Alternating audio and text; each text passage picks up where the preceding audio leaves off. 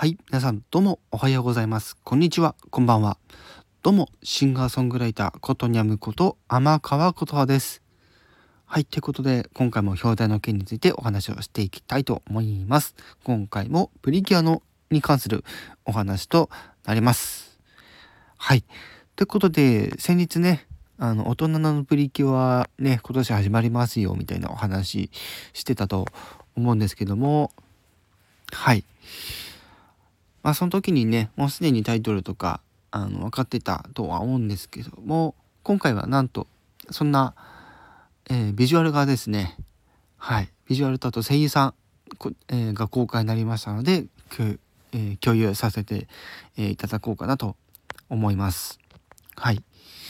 で改めましてちょっと確認、えーというか、はい、あの振り返りも兼ねてお伝えしていこうかなと思うんですけども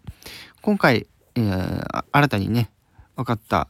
情報っていうところで「希望の力大人プリキュア23」っていうタイトルのいわゆるイエスプリキュア5イエスプリキュア555の続編にあたる作品ですね。こちらもが、えー今回情報解禁になりました。でこちらもねあの以前から分かってた通り NHK の、え E テレの方で10月から放送開始予定となっている作品でございます。はい。でこちらねあのーまた声優さんの方なんですけども当時のねイエスプリキュア5イエスプリキュア555と同じ声優さんで、えー展開されますよっていうところが、えー分かっております。現状分かってるのはその情報ぐらいなのでまた、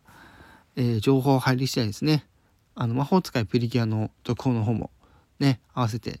ねお伝えできたらいいかなと思っております。はい。ということで本当に今回の情報それだけなので